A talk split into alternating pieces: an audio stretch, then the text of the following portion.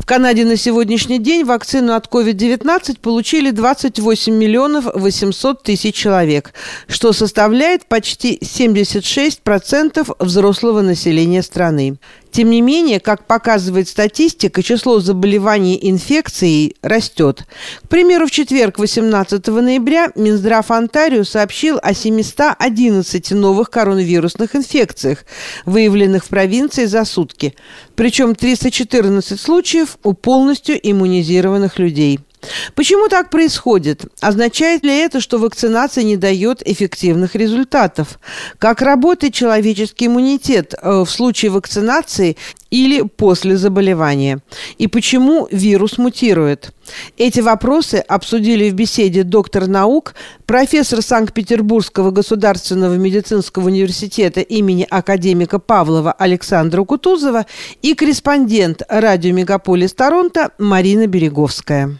Александра, что сильнее, естественный иммунитет от ковида или приобретенный благодаря вакцинации? Давайте начнем с определений, которые помогут понять проблему. Итак, иммунитет – это совокупность особых реакций организма, охраняющих человека от вредоносных биологических агентов, например, таких как микробы, то есть бактерии, вирусы или их токсины, а, а также от аллергенов, таких как пыльца растений, химические средства и так далее. У каждого человека иммунная система индивидуальна и уникальна, как отпечатки пальцев. При этом она зависит и от множества факторов – генетических характеристик, состояния здоровья, условий образа жизни, вредных привычек, возраста, пола, особенностей организма, психоэмоционального настроя и так далее.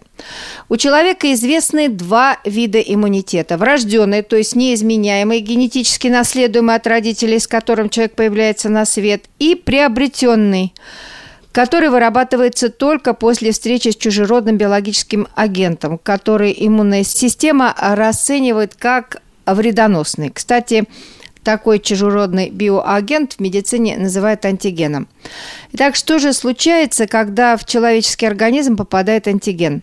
Иммунная система распознает его как угрозу, и начинает защищаться с помощью специальных клеток-защитников, которые стремятся поймать или съесть вредоносный антиген. Вторая линия защиты – это антитела. Их еще называют иммуноглобулины. Это особые защитные белки, которые связываются с антигеном, таким образом нейтрализуя или блокируя его. Сразу скажу, что антитела избирательны и могут работать только против конкретного, непосредственно распознанного ими или уже ранее знакомого им антигена. Клеточные и антительные компоненты иммунитета работают вместе, но для разных инфекций, то есть для защиты от разных антигенов, они могут иметь большее или меньшее значение. На развертывание всех этих реакций требуется время и большие усилия организма, однако в случае успеха микроб побеждается, то есть человек выздоравливает, а его иммунная система запоминает антиген, с которым боролась, то есть приобретает против конкретной инфекции иммунитет. На заре человечества – приобретенный иммунитет, простите за тавтологию, можно было приобрести только одним способом – переболев той или иной инфекцией. Однако с развитием медицины у нас теперь есть второй, более безопасный способ – вакцинация – Вакцинация – это способ приобретения иммунитета, при котором в организм человека внедряется не живой и агрессивный, а иногда смертельно опасный микроб, как, например, вирус оспы или чумная палочка, а ослабленный или убитый биоагент, либо его фрагменты, отдельные белки или даже вовсе компоненты генетического материала – Содержащийся в прививке биоматериал вводится в организм, и иммунная система начинает работать с ним, как с любым вредоносным антигеном, что и запускает описанные выше э, мною защитные реакции. Благодаря этому организм приобретает иммунитет, а это значит, что при последующей встрече с данным возбудителем инфекции, то есть уже с натуральной, живой бактерией или вирусом, приобретенные при вакцинировании навыки и средства борьбы с антигеном, вспоминается иммунная система, что позволяет ей быстро, эффективно и безопасно справиться с инфекцией. Замечу отдельно, что именно стойкость запоминания антигена или так называемая иммунологическая память память, а не существующая у человека на данный момент концентрация антител в крови, определяет эффективность нашего иммунитета и возможность заболеть повторно. Иммунологическая память зависит и от особенностей микроба, и от особенностей организма человека. Она далеко не всегда пожизненная и с течением времени может исчезать или ослабевать. Для разных инфекций длительность иммунологической памяти значимо различается. Это могут быть месяцы, год, э, три года и более, или даже десятилетия. Для коронавирусной инфекции в связи с ее недавним возникновением ни в одной стране мира пока точно не определены ни приоритетность клеточного или антительного звеньев иммунитета, ни необходимый для защиты уровень или по-научному титр антител в крови, ни стойкость иммунологической памяти. Все мировые антиковидные вакцины официально применяется около года, следовательно, и достоверных сведений о преимуществе, эффективности или долгосрочной стойкости постпрививочного иммунитета в популяции нет и быть не может. У человечества пока просто нет для этого надежных сведений, и для ответа на первый вопрос необходимо это осознать.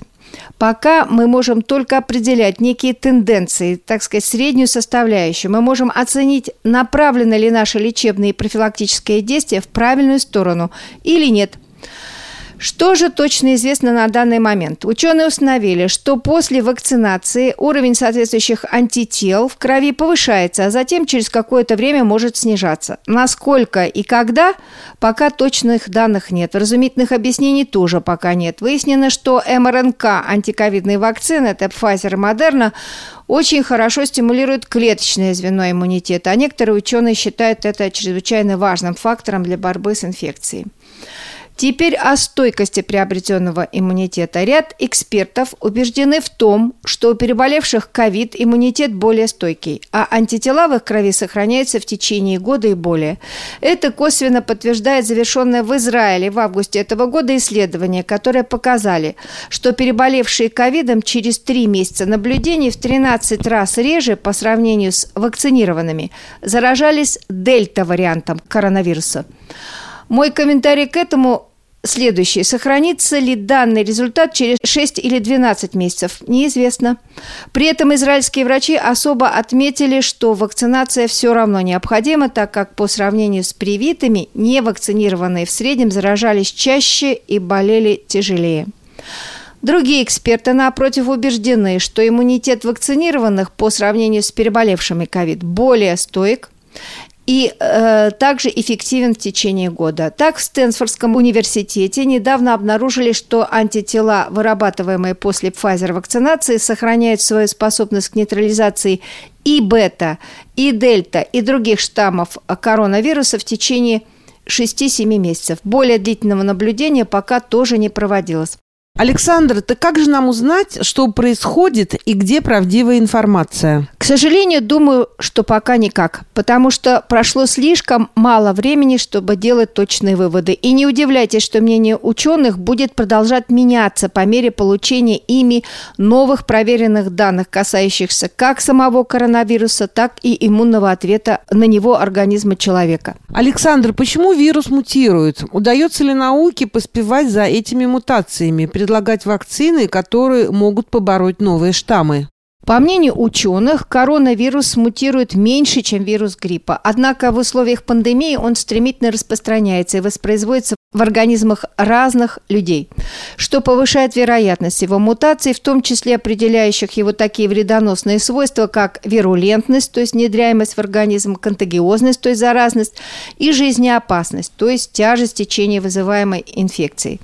Таким образом и идет естественный отбор новых, приспособленных к новым условиям жизни, вероятно, более неприятных вариантов коронавируса. И это абсолютно ожидаемый, биологически естественный процесс. Однако это не означает, что имеющиеся вакцины будут неэффективны.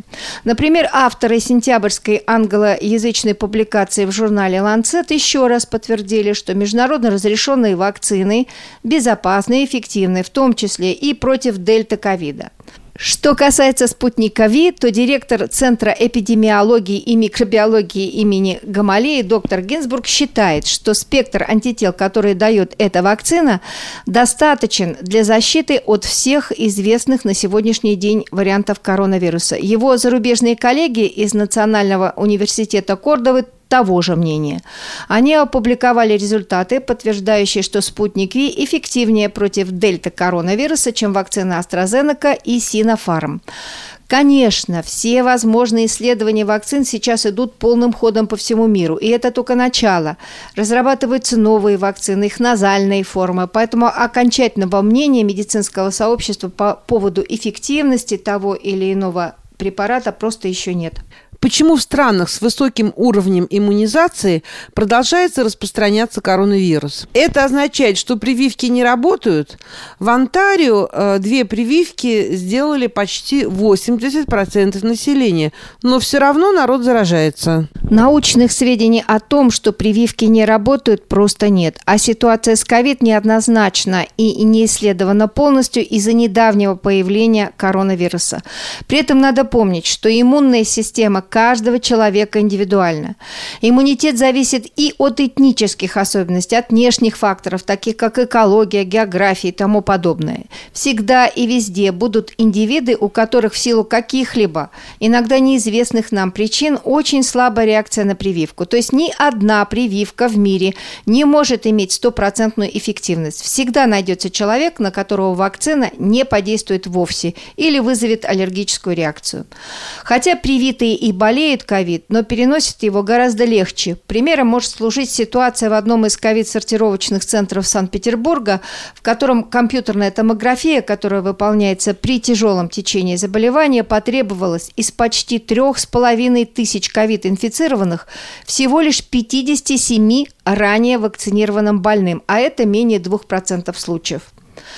По мнению экспертов, слухи о том, что вакцинация способствует еще большей мутации коронавируса, не соответствуют действительности. Они объясняют это так.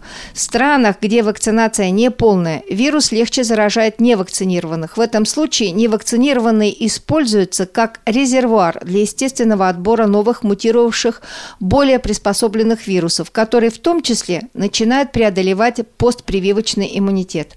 И тогда происходит успешный сдвоенный эволюционный процесс. Вирус нарабатывает изменчивость в организмах невакцинированных людей и оттачивает свои вредоносные свойства в организмах людей, получивших прививку. Поэтому правильнее и выгоднее проводить массовую и быструю вакцинацию. Тогда коронавирусу просто будет негде размножаться, так как не останется людей, в организме которых он сможет закрепиться.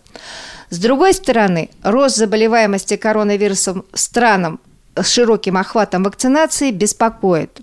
Однако директор э, Центра глобальной вирусологической сети, один профессор Университета Джорджа Вашингтона Константин Чумаков считает, что, например, в Израиле это связано с тем, что жители после отмены жесткого карантина расслабились. Они стали собираться большими коллективами и хотя и соблюдали масочный режим, но неукоснительно и так далее.